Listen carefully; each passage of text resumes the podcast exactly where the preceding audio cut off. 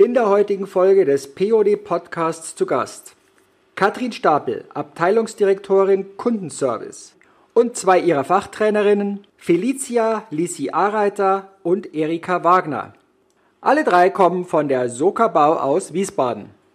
Anlass für das Gespräch war die Nominierung im November 2019 unter die letzten drei zum CCV Quality Award in der Kategorie Mitarbeiterorientierung.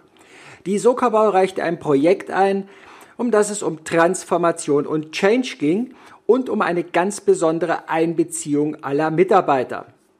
Da wir diese Folge schon Ende Februar 2020 aufgezeichnet haben, erlebt ihr hier noch eine Corona-freie Episode. Präsentiert wird euch diese Folge von Poli, Kommunikationslösungen für eine menschliche Zusammenarbeit. Und auch Sponsor des CCV Quality Awards in der Kategorie Mitarbeiterorientierung. Und nun gute Unterhaltung.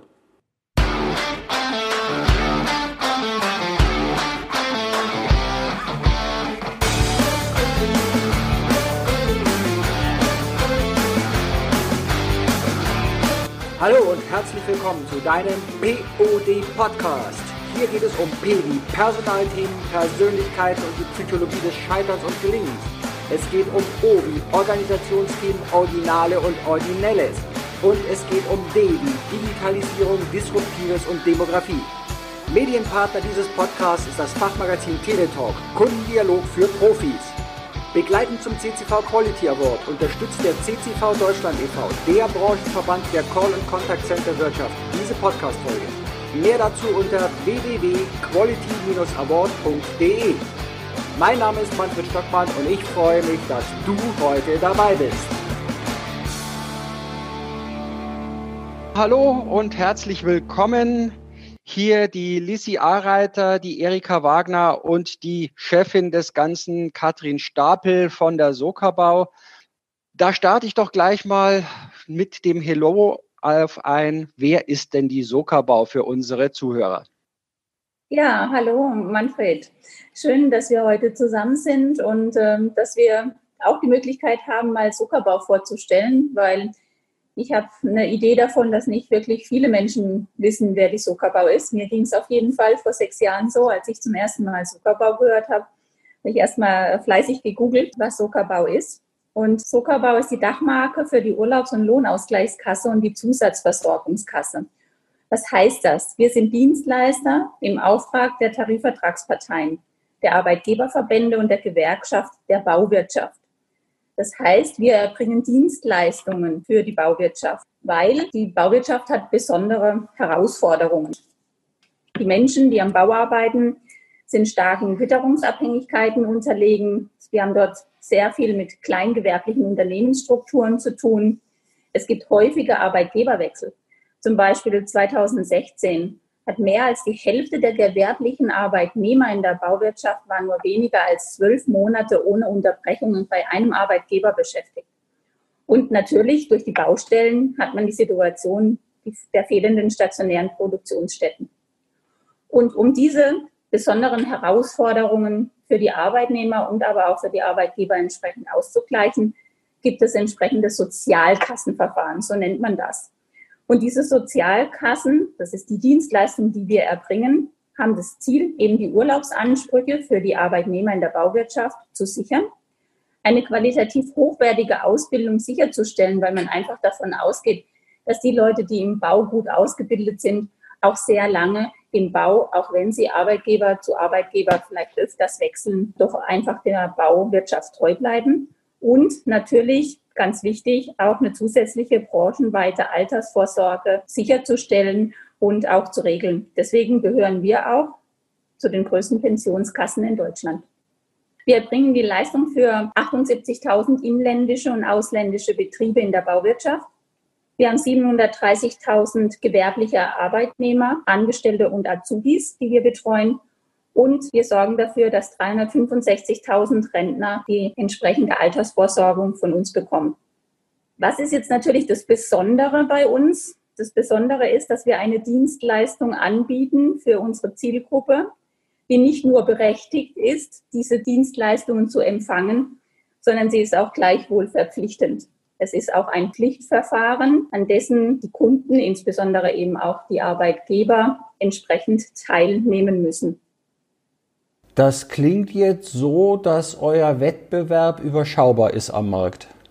Das hast du sehr gut erkannt. Wir haben nicht wirklich einen Wettbewerb. Deswegen ist bei uns zum Beispiel jetzt auch nicht der Fokus auf Gewinnerzielung oder Umsatzsteigerung, sondern für uns ist wichtig, dass die Sozialkassenverfahren entsprechende Akzeptanz finden und dass wir als Dienstleister auch eine gewisse Ordnungsfunktion in der Bauwirtschaft einnehmen. Wie zum Beispiel überprüfen wir, ob die Mindestlöhne entsprechend bezahlt werden. Deswegen ist auch unsere Strategie jetzt keine auf Kundenzufriedenheit ausgerichtete Strategie oder wie das in vielen Unternehmen ja heute teilweise ist, auch auf den NPS ausgerichtet. Dennoch ist es ganz klar und wichtig für uns, und das haben wir in vielen anderen Beispielen ja auch erlebt, dass vermeintlich geglaubte Monopole auch sehr schnell wanken können, immer dann, wenn die Dienstleistung, die für Kunden erbracht wird, nicht mehr vom Kunden akzeptiert wird. Und deswegen findet der Kundenfokus in unserer Strategie auch ganz klar Platz, und zwar mit der Akzeptanz. Unser Strategieziel ist, dass wir bis zum Jahr 2022 dafür sorgen wollen, dass 80 Prozent unserer Kunden unsere Dienstleistung, und das ist die Ausrichtung der Sozialkassenverfahren, akzeptieren. Da habt ihr euch noch ein bisschen was vorgenommen, oder? Wo steht er jetzt bei der Akzeptanz? Noch nicht bei 80, aber, aber durchaus bei einem Wert, der uns optimistisch sein lässt, dass wir dieses Ziel erreichen. Gleichwohl, es ist immer so, die letzten paar Prozentpunkte, die sind am schwersten zu erreichen. Das ist einfach so.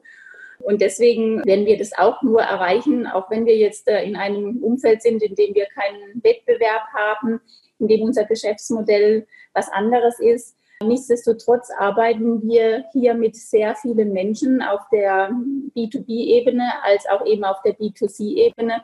Und die erleben eben nicht nur die Dienstleistung von Zuckerbau, sondern die sind wie alle Menschen ganz normal am Markt tätig und erfahren dort Dienstleistungen und haben dort Serviceerlebnisse oder Zufriedenheitserlebnisse, die sie natürlich als Erwartungshaltung auf Zuckerbau widerspiegeln. Und deswegen ist natürlich uns auch ganz klar, dass wir nicht sagen können, wir haben keinen Wettbewerb, wir haben ein Alleinstellungsmerkmal, dann ist es so, wie es ist. Ne? Also was mir als Vergleich immer ganz gut einfällt, ist so das Thema GEZ. Ne? Da nimmt man ja auch dann entsprechend teil. Und äh, ich hatte auch vor kurzem durch einen Zweitwohnsitz mal so ein Serviceerlebnis mit der GEZ, wo man dann einfach schon merkt, dass äh, Prozesse vielleicht eben nicht so ganz bis zu Ende für Kunde gedacht sind. Und das möchte ich auch nicht ausschließen, dass das bei uns der Fall ist. Und das passiert natürlich immer dann, wenn man nicht zu 100 Prozent den Kunden im Fokus hat. Und das genau ähm, ist auch hier unsere Aufgabe, mehr und mehr Kenntnis über unsere Vielschichtigkeit der Kunden zu haben. Das ist ähm, natürlich, wir bedienen den kompletten Lifecycle eines Kunden von dem Start ins Berufsleben bis zu der Rente. Da vergehen viele Jahre. Da passieren viele Ereignisse. Da wird die ganze Customer Journey abgedeckt. Und wir haben uns in den letzten Jahren sehr stark mit der Kenntnisgewinnung von Kunden auseinandergesetzt, sei es über emotionale Darstellung, über Personas, als eben auch extrem stark über die Datenaufbereitung, um das Thema Analytics, BI-Systeme, um einfach Informationen über unsere Kunden zu gewinnen, um daraus zu lernen, wie wir Prozesse verbessern können, die natürlich am Ende des Tages auch gut digitalisiert werden können und die dafür sorgen werden. Und das war schon von jeher mein Motto für den Bereich Service und das ist es auch bei Sokabau. Best Service is no Service. Versuche da nicht an den Stuhl der Serviceverantwortlichen zu sägen, aber ich glaube da fest daran, dass die Kernausrichtung ähm, absolut die richtige ist, möglichst immer so zu denken, dass es keinen Aufwand für den Kunden gibt und dann die Kontakte, die wirklich werthaltig sind, auch darin gehen zu nutzen, um Mehrwert zu transportieren. Und für uns ist dieser Mehrwert insbesondere der, immer wieder klar zu machen, was der Vorteil dieser Sozialkassenverfahren ist und die eben entsprechend für unsere Kunden herauszuarbeiten. Das, was ich jetzt ja gehört habe, was unsere äh, Zuhörer auch gehört haben, das ist jetzt ja eine sehr, eine Insel, Wettbewerb, trotzdem bewegt man sich. Jetzt hat sich ja die Sokabau mit einem Projekt im Bereich Mitarbeiterorientierung beim CCV Quality Award Ende 2019 beworben, ist in die Nominierung gekommen. Und da würde mich jetzt auch noch mal so interessieren, ein paar Teile auf die Ausgangslage. Was war der Auslöser? Denn haben es jetzt, glaube ich, so zwischen den Zeilen auch gehört, unbedingt Veränderung ist jetzt, wenn es nicht eine rechtliche, gesetzliche Änderung ist, herzlich wenig gegeben. Aber jetzt hattet ihr ja wirklich so einen Meteoriteneinschlag oder wie man das nennen will, der die ganze Organisation mal ein wenig erschüttert und aufgerüttelt hat und in die Bewegung brachte neu. Habe ich das jetzt böse ausgedrückt? Nein, das trifft es eigentlich ganz gut, die Beschreibung. Denn auch hier im Sinne der Strategie und der Digitalisierung war es eben notwendig, auch schnell auf Prozesse reagieren zu können. Und eben unser 20 Jahre altes IT-System, was natürlich dann beliebt war und in den 20 Jahren gewachsen ist und sehr auch den Menschen ans Herz gewachsen ist, war jetzt notwendig abzulösen. Und das war dieser Meteoriteinschlag, den Sie gerade genannt haben. In dem Fall mussten die Mitarbeiter, und da gab es keinen Weg zurück, es war notwendig, dieses System abzulösen und eben in ein Standardsystem zu wechseln um eben dann schneller zu reagieren und auch im Sinne des Kunden auch schneller Prozesse anzupassen. Und deswegen war es notwendig, eben dieses Programm abzulösen und die Mitarbeiter in dem Sinne vom Profi wieder zum Anfänger zu machen, was eben die Kategorie Mitarbeiterorientierung da ganz gut trifft. Denn das war der, der Schock für alle Mitarbeiter, wo wir darauf eingehen mussten, sie eben auch emotional dazu begleiten und nicht nur eben fachlich und technisch fit zu machen für die Systemumstellung, sondern auch den ganzen emotionalen Prozess mit zu begleiten. Das haben wir eben bei diesem Projekt dann sehr intensiv betreut, von vorne bis hinten. Wenn Sie jetzt sagen, dass den Prozess betreut, dann denke ich mir, in so einer Organisation ist ja jetzt auch die Führung nicht unbedingt über die Jahre gefordert worden, dauernd neu zu denken und sich neu zu erfinden. Wie haben Sie denn die Führung da zuerst mal mit in die Reihe genommen oder wurde die als zweite in die Reihe genommen? Nein, also bei diesem Projekt war dann komplett von Anfang an vom Mitarbeiter bis zur Führungskraft jeder involviert. Die Führungskräfte sind sogar selbst als Trainer im Einsatz gewesen. Also man wurde von Anfang an mit eingebunden, egal welche Ebene. Und man wurde immer informiert über neue Kommunikationsebenen und was eben neu ansteht, entsprechend im Projekt von vornherein, vom Start bis dann zum Go-Live-Termin im Februar 2019.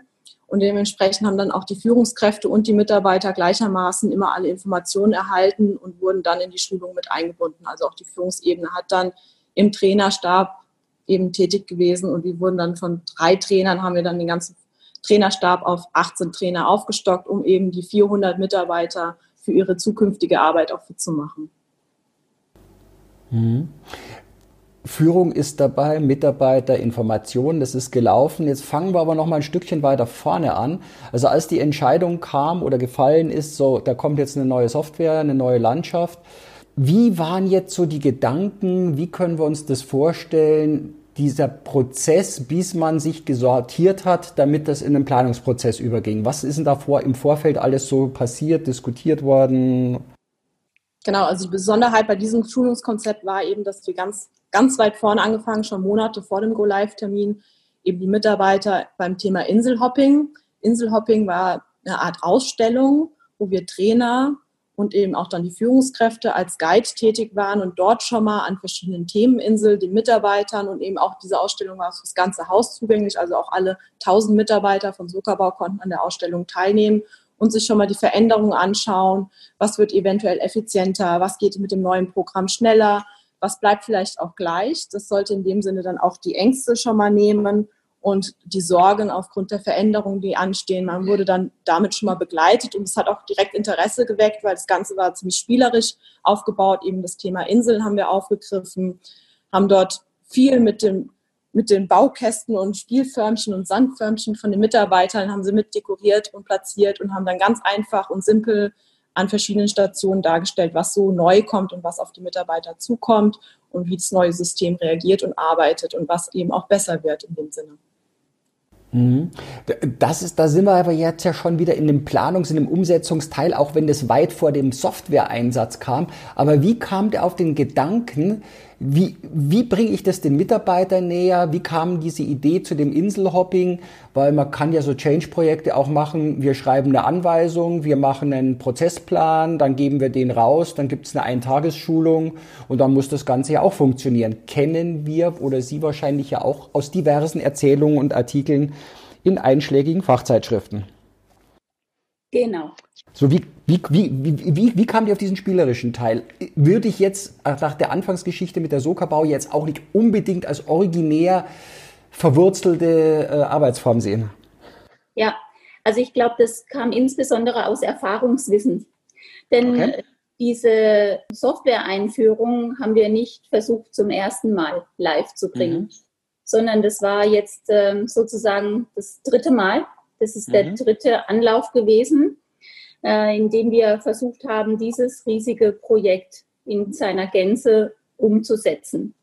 Und es gab bestimmt gute und viele Gründe, warum es bei den ersten äh, zweimal nicht funktioniert hat oder nicht in Gänze funktioniert hat oder es vielleicht auch nicht der richtige Zeitpunkt war oder man es unterbrechen musste. Aber genau aus diesen Erfahrungen zu lernen, nämlich genau, dass solche große Investitionsprojekte ja normalerweise immer den Fokus haben, ich nenne es mal auf den drei großen Is. In Time, in Budget, in Scope, aber nicht mhm. in People. Mhm. Und natürlich ist ganz klar, dass so eine riesige Systemumstellung dafür gerade stehen muss, dass die Migration fehlerfrei läuft. Millionen, nahezu Milliarden Daten, kann man schon in unserem Sinne sagen, weil wir jeden Monat hier Unmengen von Daten haben, die wir verarbeiten und damit auch historische Daten haben. Die mussten natürlich in der Migration äh, fehlerfrei bereitgestellt werden. Wir haben hier Massenprozesse in der Dunkelverarbeitung und natürlich liegt der Fokus darauf, diese Massenprozesse und die Massenverarbeitung stabil in ein neues System zu überführen. Und damit liegt natürlich automatisch der Fokus und auf IT und Prozesse. Aber daneben ist es natürlich auch so, dass es Anwender und Nutzer gibt. Die Mitarbeiter im Kundenservice, für die sich natürlich dann die Arbeitsweise ändert und die auch schon während der Prozessgestaltung natürlich durch fachlichen Impact auf eine Prozessveränderung einzahlen. Und natürlich auch der Kunde, für den sich die Anwendung oder die Nutzung ändert. Und jetzt sind wir sozusagen bei den weichen Faktoren, die bei so einer harten Systemänderung oder Neueinführung berücksichtigt werden sollten, aber wie du selbst gesagt hast und wie ich es auch oft, sehr oft erlebt habe, einfach nicht berücksichtigt werden, weil natürlich das Risiko nie so groß bewertet wird wie die Dinge, wie beispielsweise Migration, was ich am Anfang erwähnt habe. Aber was natürlich auf dieser Ebene passiert ist, es gibt keine Veränderung ohne Widerstände. Und Widerstände enthalten Botschaften, oft aus Erfahrungswissen. Und das ist sehr, sehr wertvoll.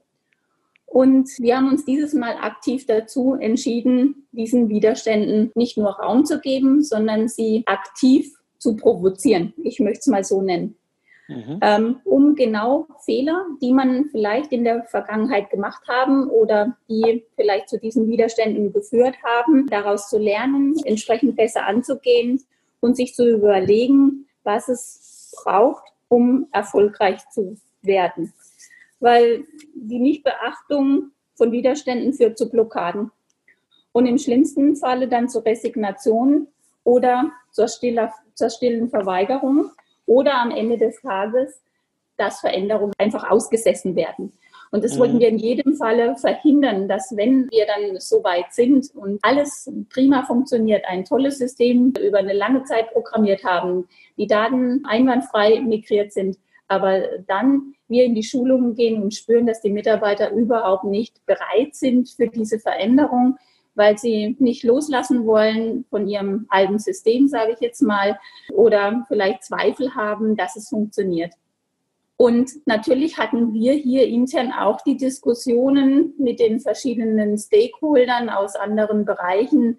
Ja, was denn jetzt noch? Ne? Also in so einem schwerwiegenden und großen Projekt ist natürlich der Fokus eben auf diese hauptsächlichen Risk-Themen gerichtet. Und wenn man dann natürlich mit solchen weichen Faktoren da noch um die Ecke kommt, hatten wir durchaus auch die Diskussion, brauchst du das denn jetzt? Was, was soll das? Äh, kann das denn nicht einfach aufgespart werden? Jetzt müssen wir auch noch Ressourcen dafür bereitstellen. Und wir haben gesagt, ja, das brauchst, das brauchst unbedingt. Und ich glaube, dass auch das Bewusstsein für die Notwendigkeit von solchen Dingen steigt. Vielleicht hat es auch damit was zu tun. Du hast den Begriff gerade eben äh, genannt, Change, dass dieser Begriff Change vielleicht auch in Mode gekommen ist. Denn darum geht es letztendlich. Ne? Und Change begleitet eben viele Prozesse innerhalb einer Veränderung.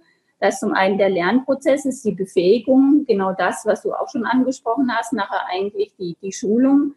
Da ist der Informationsprozess, die Transparenz dafür zu geben, was da überhaupt passiert. Aber natürlich auch der psychosoziale Prozess, nämlich die emotionale Veränderung jeder einzelnen Person, die eben mit solchen Systemveränderungen, beispielsweise wie in diesem Projekt, dann auch umgehen muss. Und deswegen erscheint es auch wirklich sinnvoll und es war auch sinnvoll, vorher nochmal den Diagnoseprozess zu starten, um eine Bewusstseinsbildung für uns auch auf Führungskräfteebene herzustellen, zu sagen, wo lauern Widerstände und wo müssen wir die aktiv angehen und aufgreifen, um eben für entsprechenden Erfolg zu garantieren. Aus unserer Sicht heute war das ein wichtiger und richtiger Invest, weil diese Blockaden oder vielleicht Widerstände oder das wertvolle Erfahrungswissen, ne, es gibt verschiedene Perspektiven darauf. Ich würde es gern bei dem wertvollen Erfahrungswissen eigentlich gern belassen wollen. Wir wirklich sehr gut in eine positive Bereitschaft im, im Sinne der Veränderungsannahme kanalisieren konnten. Mhm war der Diskussionsprozess dann letztendlich doch sehr einstimmig und alle überzeugt oder haben einige dann auch nur gesagt, naja gut, bevor ich jetzt lange diskutieren, dann macht's halt einfach äh, und haben sich mal überraschen lassen, was passiert? Es war eher das Zweite. Mhm. Ähm, es ist äh, durchaus so gewesen, dass es vielleicht den ein oder anderen Fan gab, den braucht es immer. Ne? Dann mhm man so ganz allein irgendwie versucht, etwas umzusetzen, dann wird es schwierig. Also glücklicherweise konnten wir den einen oder anderen Fan finden, der sich da auch da, da gut beteiligt hat, aber es gab auch genügend Kritiker. Am Ende des Tages, glaube ich, ist entscheidend, dass während der Maßnahme und nach der Maßnahme, würde ich sagen, der größte Teil aller Entscheidungsträger heute sagen würde, ja, das war eine sinnvolle Maßnahme. Also das war jetzt für mich auch nochmal das Wichtige, weil ich glaube, viele Unternehmen stecken in dieser Situation, dass irgendwo sind ein oder zwei, die sagen, Mensch, wir müssen das anders machen, wir sollten hier mal komplett neu denken, also gerade diese Leute eben mitnehmen und wir kämpfen aber dauernd gegen innere Widerstände. Also, dass man da durchaus seine Wege finden kann, wenn man auch nicht alle zu Fans gleich am Anfang gemacht hat, aber zumindestens sie nicht als aktive Widerständler zu haben, sondern einfach als Dulder zumindest auch mitzusehen, dass das auch eine Variante ist, um solche Themen anzugehen. Ja, also in jedem Falle. Und was für uns auch wichtig war, war, dass wir auch insbesondere diejenigen, die, sagen wir mal, vielleicht konstruktiv kritisch auf dieses Thema geschaut haben, auch eingeladen haben, eben an diesem, Frau Arbeiter den Begriff gerade benutzt, Inselhopping, auch daran teilzunehmen es wirklich selbst auch zu erleben, zum einen. Und das hat schon, sage ich mal, sehr viele Kritiker überzeugt. Ich glaube dann, wenn etwas steht und man etwas erlebt, dann kann man es auch, glaube ich, äh, sehr viel besser nachvollziehen, wo jetzt der Sinn steht, wie wenn, oder wo der Sinn darin besteht, wie wenn man es vielleicht einfach nur mal auf Papier durch ein Konzept liest. Ja? Und äh, dieses auch dieses Erfahrungswissen, was dann eben jetzt bei den vermeintlichen, nennen wir sie jetzt mal, Kritikern am Anfang bestand, das ist auch wichtig, das zu generieren, weil ich glaube, heute würden sie das ähm, anders einschätzen. Wichtig war eben auch die Bereitschaft derjenigen, sich das dann auch entsprechend anzuschauen, das zu hinterfragen und das zu erleben. Das heißt, auch die haben jetzt ein neues Erfahrungswissen für sich gewinnen können. Davon gehen wir aus. Aber genau, dieses Thema, äh, da ihr habt das jetzt so zweimal angesprochen, Inselhopping. Das ist ja, es sind ja mehrere Aspekte. Also das eine ist ja der Informationsteil, wie man die Leute mit dem Thema zusammenbringt. Und dann gab es ja auch noch den Schulungsteil dabei. Dieses Inselhopping, wie ist, was ist es genau? Wie ist es aufgebaut? Es hat ja mehrere Phasen. Wie habt ihr es durchgezogen? Wie wurde es intern sichtbar und so weiter? Das würde mich jetzt interessieren. Also das Inselhopping war sozusagen die erste Schulungsmaßnahme für das ganze Thema Systemumstellung. Beim Inselhopping war es wirklich erstmal nur die plakative Ausstellung mit ein paar spielerischen Stationen, um eben aufzuzeigen, was verändert sich und warum verändert es sich und ist, was ist dabei der Vorteil oder was wird effizienter. Aber auch genauso wichtig waren dann so Stationen auch zu zeigen, was bleibt gleich, was verändert sich vielleicht auch überhaupt nicht, um eben dort Berührungsängste zu nehmen und auch ein bisschen auch aufzuzeigen, es verändert sich auch nicht alles.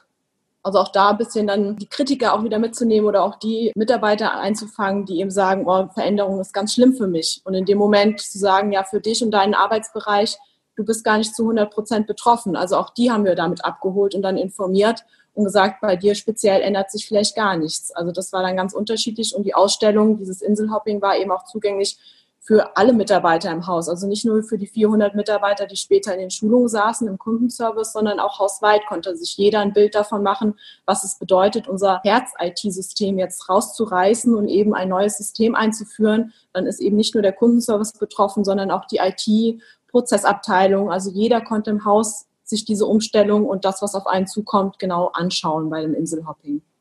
Der eine Zahl, die wollte ich gerade noch mal ganz klar deutlich machen. Es ging jetzt nicht darum, für 30 Leute sowas mal locker zu machen, sondern es sind 400, die direkt davon betroffen waren und dann noch der Rest des Unternehmens, der irgendwo am Rande betroffen ist. Also so mal als Größenordnung für draußen.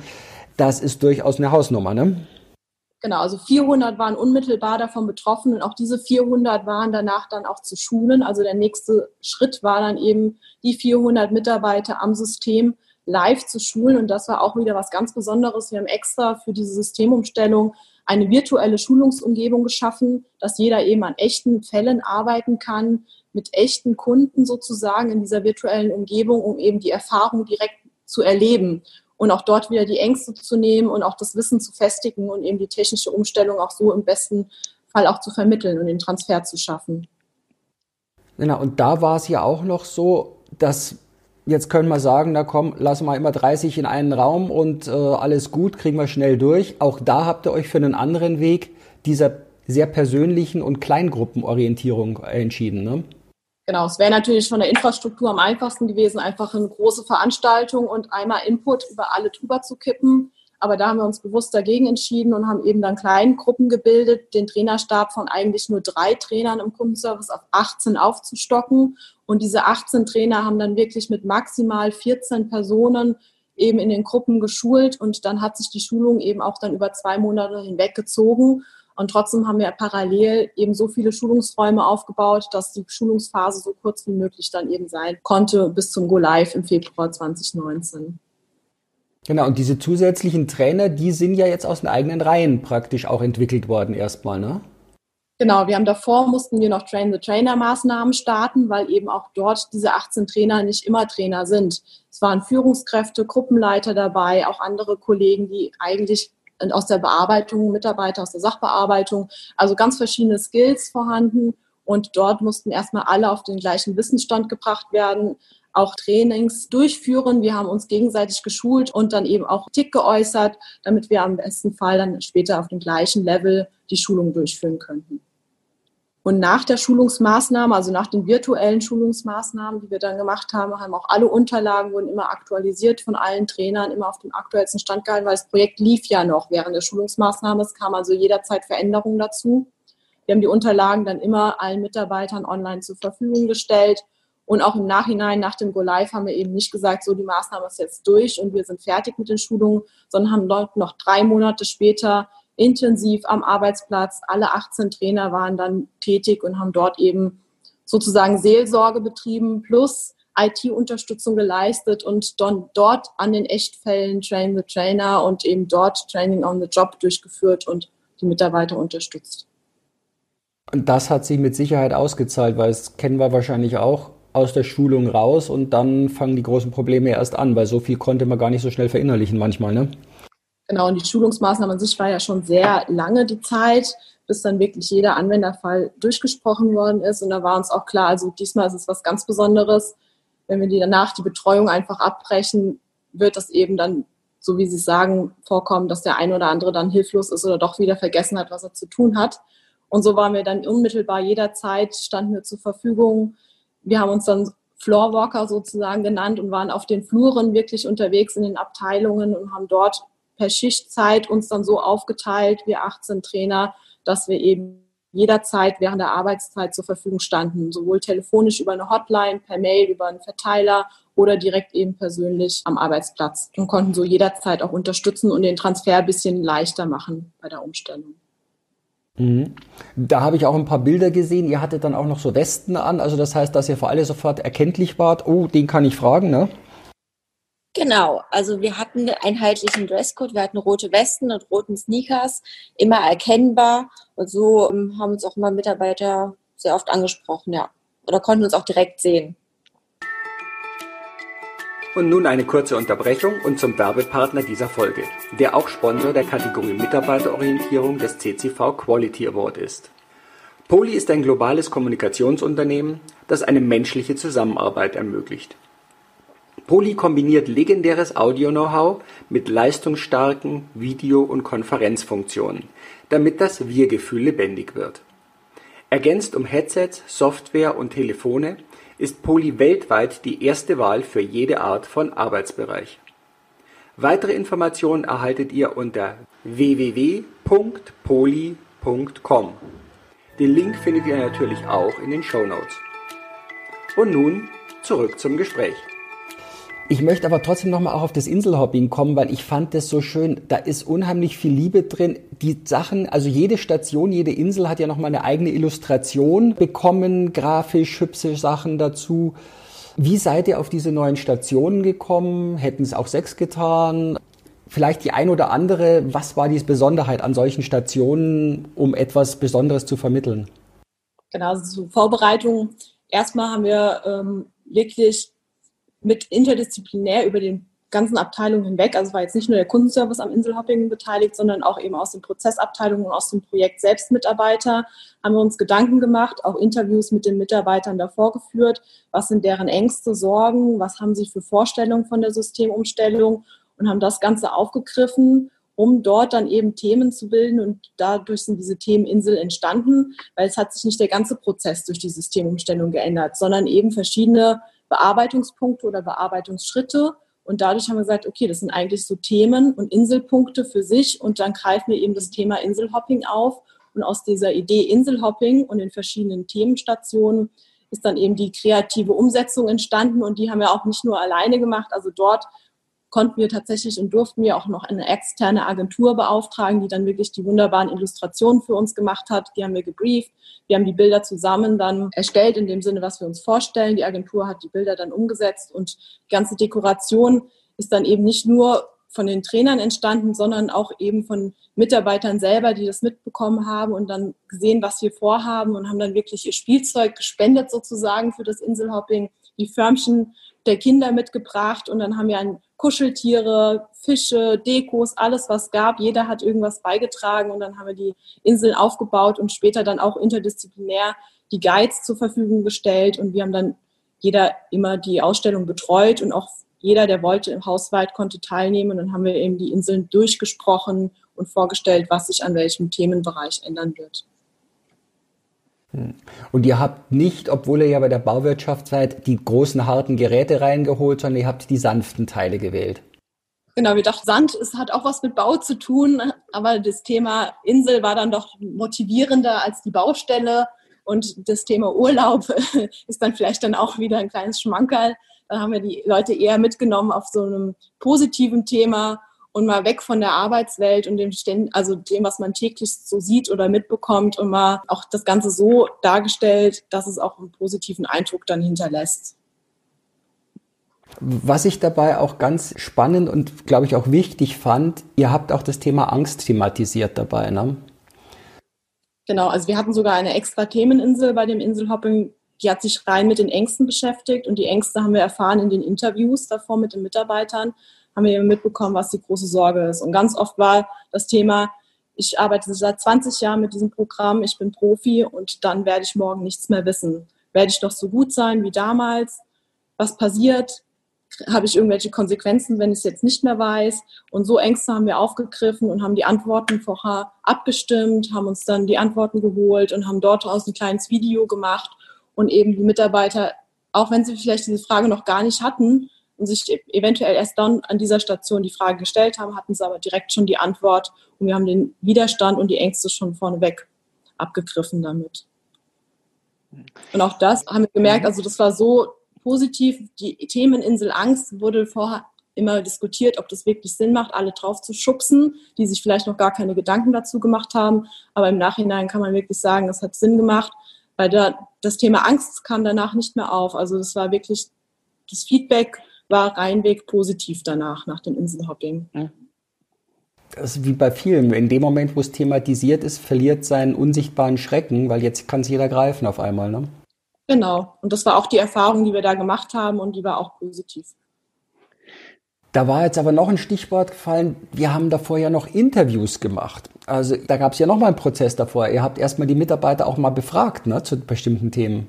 Genau, also manche hatten noch nicht mal was vom Projekt gehört. Also wir hatten in den Interviews erstmal so den ersten Kontakt geschaffen, was da eigentlich auf einen zukommt und haben dann immer durchweg durch alle, sage ich mal, Skills und alle Bereiche Interviews geführt, um dann zu erfahren, was ist eigentlich die Erwartung oder mit was beschäftigen sie sich aktuell oder was sind deren Sorgen und wie gesagt Ängste. Und haben aus den Interviews heraus eben dann die Schulungsmaßnahmen entwickelt. Und da kam auch ganz stark der Wunsch danach, ich möchte keine Input-Schulung nur mit Präsenzfolien und Präsenzvortrag, sondern ich möchte es live erleben und ich möchte sehen, wie es arbeitet, das System, und ich möchte eben in der Praxis geschult werden. Und dort haben wir deswegen auch die Entscheidung getroffen, dass es sinnvoll ist, so ein virtuelles System eben aufzubauen. Hm. Wie habt ihr die Interviews angegangen? Waren das jetzt so persönliche Interviews? War das ein Online-Fragebogen? Nein, ganz persönlich, eins zu eins, wirklich im direkten Gespräch mit dem Mitarbeiter. Jeder hat die gleichen Fragen gestellt bekommen und dann haben wir uns die Antworten dazu aufgenommen. Also alle 400 beziehungsweise plus Mitarbeiter sind durch diese Interviews oder war freiwillige Geschichte wahrscheinlich, ne? Das war eine freiwillige Geschichte und es war einfach stichprobenartig. Es waren jetzt nicht 400 okay. Interviews, wir haben, glaube ich, 30 okay. Interviews insgesamt geführt. Okay. Aber es waren auch so Multiplikatoren dabei, die so die Stimmungslage aus ihrer Umgebung auch mit aufnehmen konnten. Gut. Gut. Genau, da haben wir ganz bewusst so die Kritiker mit eingezogen und die, die natürlich immer positiv gestimmt sind, also durchweg jeden versucht einzuholen. Mhm. Jetzt weiß ja jeder, der einen Service betreibt, normalerweise ist die Besetzung ja gerade so ein bisschen vielleicht drüber, dass man optimal seinen Produktionsbetrieb auf die Reihe kriegt. Ja, sind ja jetzt einige Maßnahmen, die alle während der Arbeitszeit stattfanden. Wie habt ihr denn das organisiert, dass ihr euren Service-Level, dass ihr die Erreichbarkeiten, was auch immer so notwendig ist, trotzdem auf die Reihe gekriegt habt? Ja, jetzt ist genau der Punkt gekommen, wo wahrscheinlich jeder Serviceverantwortliche fragt, okay, wie, wie hat das funktioniert? Und da muss ich ganz klar sagen, da haben wir auch keine Zauberkugel und keinen Zauberstab. Und da kann ich nur sagen, das ist auch eine Frage des Invests man kann nicht alles haben. Man kann nicht so geplant sein, dass man normalerweise seine Service-Level-Erreichbarkeiten erreicht und dann solche zusätzlichen Maßnahmen, die einfach ein Invest in Zeit, in Training, die in ähm, Lernprozesse, in Diagnoseprozesse, in Bewusstseinsprozesse sind, ohne damit zu rechnen, dass es entweder in irgendeiner Art und Weise andersweitig kompensiert werden muss, also durch mehr Menschen, oder auf der anderen Seite eben Einbrüche durch entsprechende Reduzierung von Service-Level oder Erreichbarkeiten bedeutet. Wir haben aber hier wirklich ein sehr gutes Workforce-Management-Team dass das wirklich moderat und fein säuberlich ausgesteuert hat, sodass das, glaube ich, am Ende des Tages eine Win-Win-Situation war. Und natürlich in dieser Zeit war es ein Invest, aber wenn ich mir vorstelle, wenn wir diesen Invest vorne nicht gemacht hätten, wie viel mehr wir dann wahrscheinlich in den Live-Phasen verloren hätten, weil wir dann erst, wenn Widerstände aufgekommen wären, wenn die Mitarbeiter nicht gut ausgebildet gewesen wären, das hätten während des ganzen Produktionsbetriebes hätten nacharbeiten müssen. Dann bin ich mir ziemlich sicher, dass diese Rechnung durchaus aufgeht und hätte ich es nochmal zu tun, würde ich den Invest immer wieder genauso ging. Jetzt war es vielleicht auch ein Vorteil, könnte ich mir vorstellen, dass ihr kleine Gruppen für die Schulungen auch gewählt habt, weil die lassen sich ja etwas leichter planen wahrscheinlich als äh, eine riesengroße Gruppe. Ja, auf jeden Fall. Also das kann man natürlich in den Schriftbereichen natürlich schon immer wieder ganz gut kompensieren. Und in den, in den Call-Teams ähm, achten wir ohnehin immer darauf, dass wir, wir haben circa, ähm, also jetzt hier in diesem Bereich, die das, die Mitarbeiter, die das sehr betroffen haben, 45 Mitarbeiter in den, in den Call-Teams, da achten wir auch wirklich darauf, dass teilweise die Gruppen dort waren sie noch kleiner, um eben die Auswirkungen auf die Erreichbarkeiten so gering wie möglich zu halten. Mhm. War jetzt auch ein Vorteil, dass ihr diese virtuellen Schulungsräume gewählt habt dafür? Also der Vorteil war diese virtuelle Schulungsumgebung. Also wir haben die Oder Schulungsräume an sich waren nicht virtuell, genau, aber mhm. die Schulungsumgebung. Weil sonst war die Erfahrung immer, ja, es hat bei kleinen Themen auch funktioniert, Präsenzschulung und dann in der Praxis sich Fälle anschauen, aber der Transfer ist dann doch mehr, wenn man sich mehrere Themen und Aufgaben eben mal live bearbeitet in Systemen. Und ohne die Hemmung und Angst zu haben, oh, ich bin jetzt in der Praxis und der Produktion unterwegs und mache eventuell irgendwas kaputt, sondern so war es wirklich, probiert es einfach aus, testet was, habt keine Angst vor dem neuen System, ihr könnt hier alles ausprobieren, was ihr gerade wollt. Und so konnte man wirklich in dem System auch mal spielen und auch mehr Erfahrungen sammeln. Mhm. Spielen, Erfahrungen sammeln ist für mich jetzt gerade auch so ein Stichwort. Wenn wir uns die gesamten Geschichte von den Interviews und dann das Inselhopping, die Schulungsmaßnahmen und die Nachbegleitung anschauen, über den Teil gab es in diesem laufenden Prozess auch irgendwelche Anpassungen, dass ihr Dinge anders gemacht habt, dass ihr was Neues reingenommen habt oder irgendwas rausgelassen habt, was ihr vorher gedacht habt, das könnte auch sinnvoll sein oder weniger sinnvoll, wie auch immer? Ja, ich glaube, äh, es ist immer gut, einen Plan zu haben zu Anfang und dann kommt die Realität. Und ähm, jetzt muss man natürlich fairerweise sagen, wir haben jetzt einjähriges. Ja? Wir sind jetzt ein Jahr nach dieser Systemeinführung. Und als wir damals die Pläne aufgesetzt haben, hatten wir natürlich die Idee, dass wir ein Jahr danach längst schon wieder in Routinen sind und alles sich eingespielt hat und wir uns schon ganz anderen Dingen widmen. Nun, wie gesagt, ein Jahr ist vorbei und wir sind immer noch mit dieser Systemumstellung, ja, wie soll ich sagen, beschäftigt.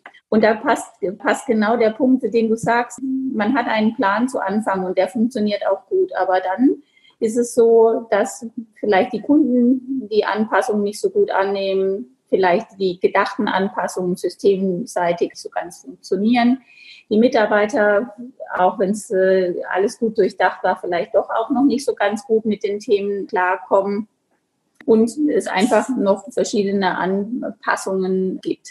Wir sind aktuell immer noch dabei an, diesen, an dieser Systemeinführung und an der Optimierung und an der Professionalisierung dieser Systemeinführung und der Verbesserung der Prozesse zu arbeiten. Es ist eine lange Zeit. Das zehrt natürlich auch an den Kolleginnen und Kollegen. Und natürlich hatten wir ja in, der, in den Zukunftsprozessgestaltungen natürlich auch die Idee der rosaroten, verbesserten Welt und dass jegliches Erfahrungswissen aus der Vergangenheit verändert wird.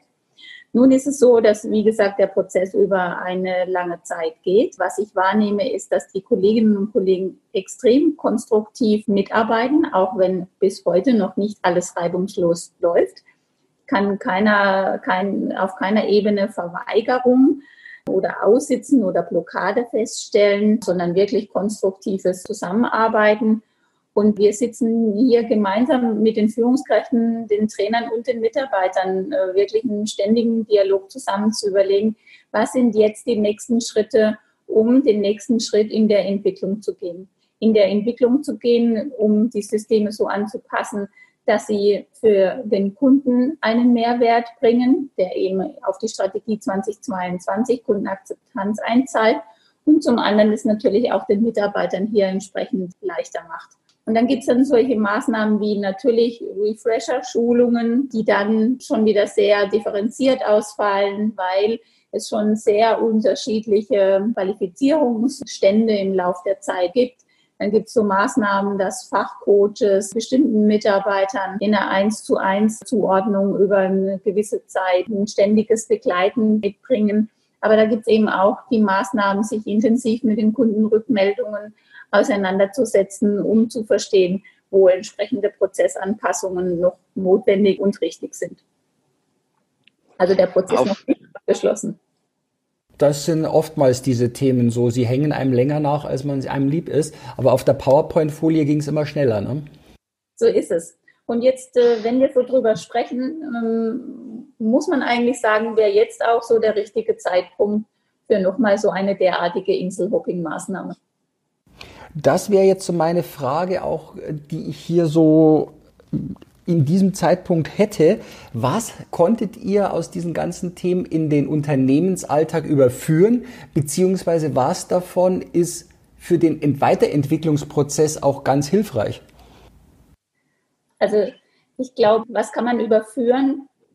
Überführen, diesen Mut zu haben, Widerstände aktiv anzugehen, weil sie ohnehin da sind, die Dinge auch wirklich zu hinterfragen und wirklich auch andere Formate, sage ich jetzt mal, kreativer Art und Weise zu finden, um für bestimmte Themen, die Sie vielleicht auch festgefahren haben oder für die es vielleicht im Moment auch noch jetzt keine Idee gibt, wie man die sofort löst, darüber gut in Dialog zu kommen und darüber immer wieder Lösungen anzustreben. Mhm. Wäre jetzt, weil du hattest vorher gerade gesagt, ja, jetzt wäre wieder Zeit für ein Inselhopping. Wären es die gleichen Inseln? Wären es nur Teile davon? Wären es ein paar andere? Gute Frage. Äh, ich glaube, es hat sich bewährt, die Mitarbeiter zu fragen.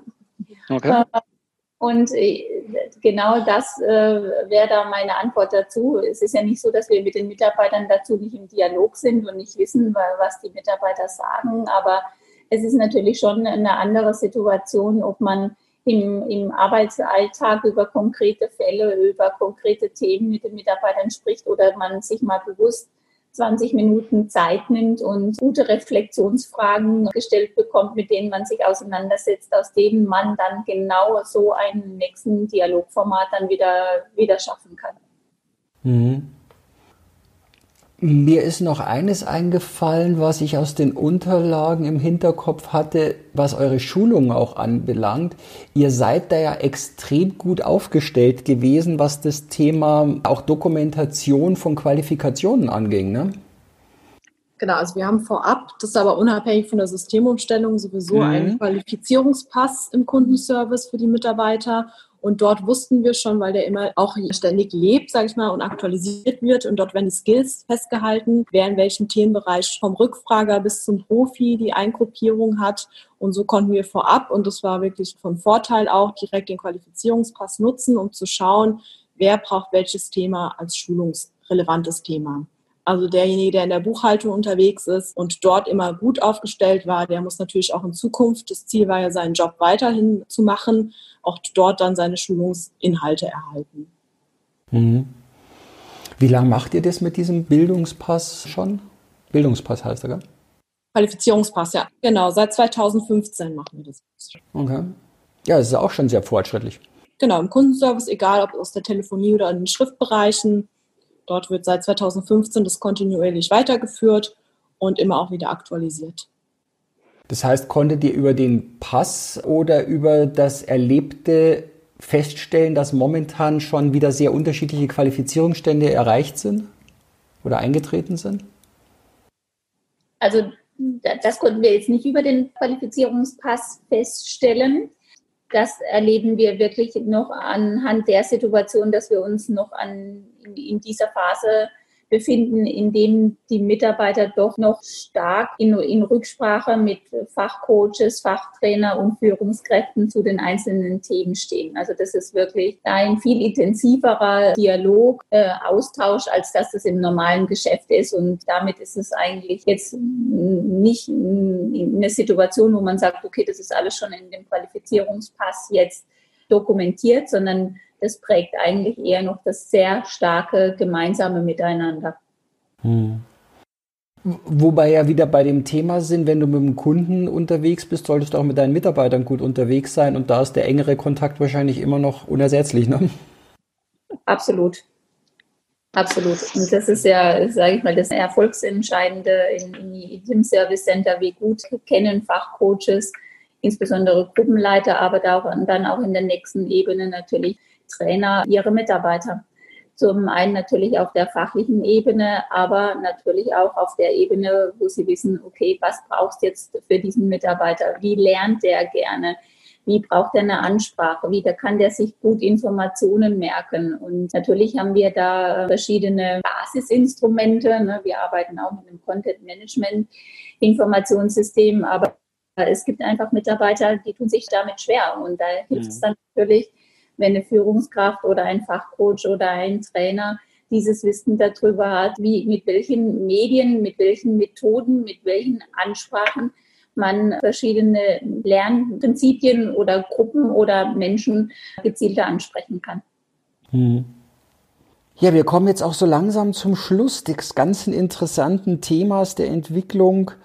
Und gibt es Learnings oder welche Learnings, ihr habt vieles ja schon erwähnt, welche Learnings würdet ihr jetzt noch anderen mitgeben, die von einer ähnlichen Aufgabe stehen, Dinge anzugehen, irgendwas Neues zu verändern, Systemlandschaften einzuführen? Also ich würde nochmal das Modewort Change benutzen mhm. und sich in diesem Kontext klar zu werden, dass Change viele Facetten hat. Und dass es bei Change nicht nur um Kommunikation geht und einen Veränderungsprozess oder den Veränderungsprozess als solches zu begleiten, sondern dass im Change auch das Thema Diagnose, Zukunftsprozess, Informationsprozess, Lernprozess und ganz besonders auch der psychosoziale Prozess mit drin steckt. Und dass es mhm. notwendig ist, sich über diese ganzen Themen Gedanken zu machen, wie die wirken und wie die für das, was man dort an Veränderungen anstrebt, sowohl auf Systemseite, Mitarbeiterseite, Kundenseite, also die verschiedenen Stakeholder, die in so einem Veränderungsprozess dabei sind, wie die durch diese verschiedensten Prozesse alle erreicht werden können. Das ist das mhm. eine. Das andere ist, auch den Mut zu haben, andere Wege zu gehen.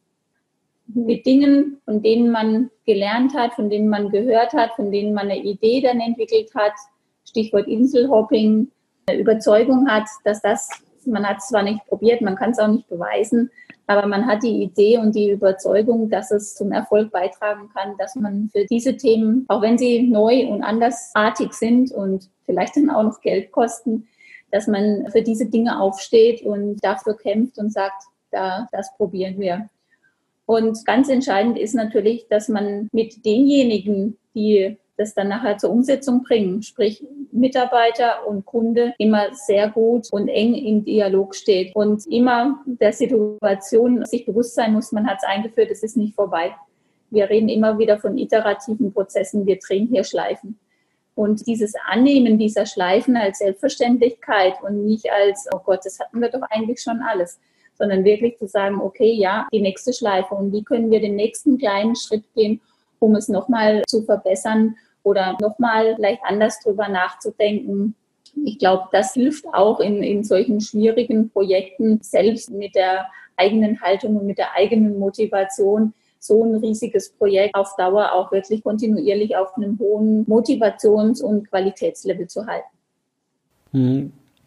Ja, also ich glaube auch, dass es für alle Zuhörer hier draußen rüberkommt, die Begeisterung, die ihr mit diesem Thema und das Herzblut, das ihr auch reingesteckt hat. Und auch klar, wie er jetzt so sagt, da gibt es immer noch was zum Nacharbeiten, es hört nie auf. Die Energie und irgendwo euer Spirit kommt, glaube ich, auch rüber. Und wenn der bei den Mitarbeitern so ist, ja super toll, ne?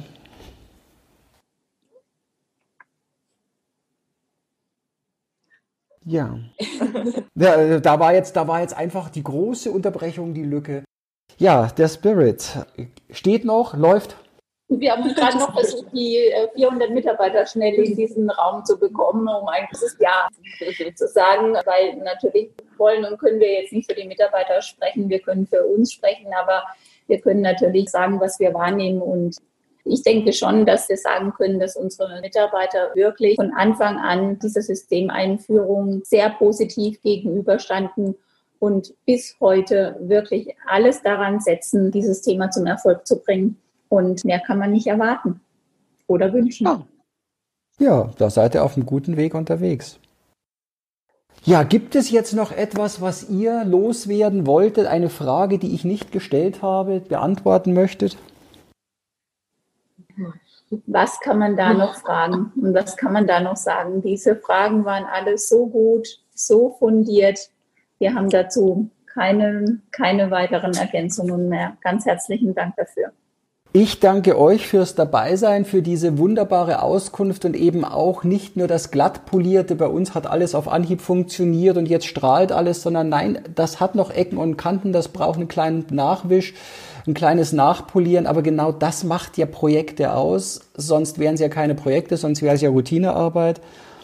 Ich wünsche euch auf eurem Weg weiterhin und wir bleiben in Kontakt mit Sicherheit alles Gute, viel Erfolg und die Learnings gut umzusetzen und das nächste Inselhopping, das er anstrebt. Vielleicht auch mit der Truppe mal nach außen. ja, ah, vielen Dank. Ganz, ganz herzlichen Dank für deine Fragen, für deine Zeit. Danke euch. Vielen Dank euch fürs Zuhören. Präsentiert wurde diese Folge von Poli, unterstützt vom CCV Deutschland e.V und als Medienpartner die Fachzeitschrift Teletalk, Kundendialog für Profis. Wenn es dir gefallen hat, dann abonniere diesen Podcast und gib ihm ein Like. Ich freue mich auf das nächste Mal, wenn auch du wieder mit dabei bist. Bis dann und hab eine gute Zeit. Dein Manfred Stockmann.